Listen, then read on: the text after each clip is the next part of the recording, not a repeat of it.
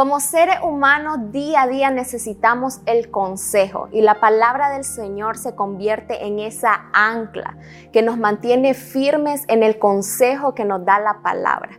Y en el libro de Proverbios capítulo 1 dice lo siguiente, los proverbios de Salomón, hijo de David, rey de Israel, para entender sabiduría y doctrina, para conocer razones prudentes, para recibir el consejo de prudencia, justicia, juicio y equidad, para dar sagacidad a los simples y a los jóvenes inteligencia y cordura.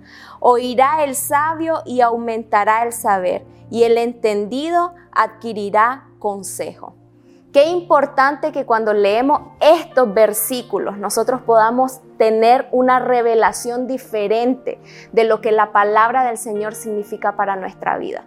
Primeramente nos da sabiduría, nos da conocimiento, pero también nos lleva a ser inteligentes y prudentes y nos hace caminar en justicia, en equidad.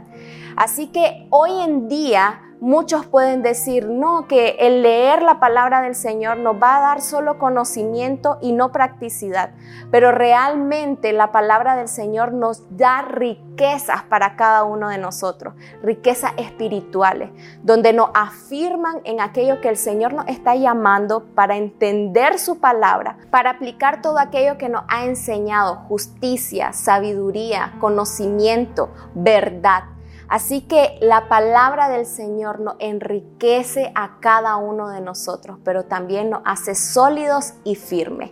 Que en este tiempo le demos la importancia que se merece a la palabra del Señor en nuestra vida, para poder aplicarla y permanecer firmes en la verdad que se nos ha sido enseñada. Que Dios te bendiga.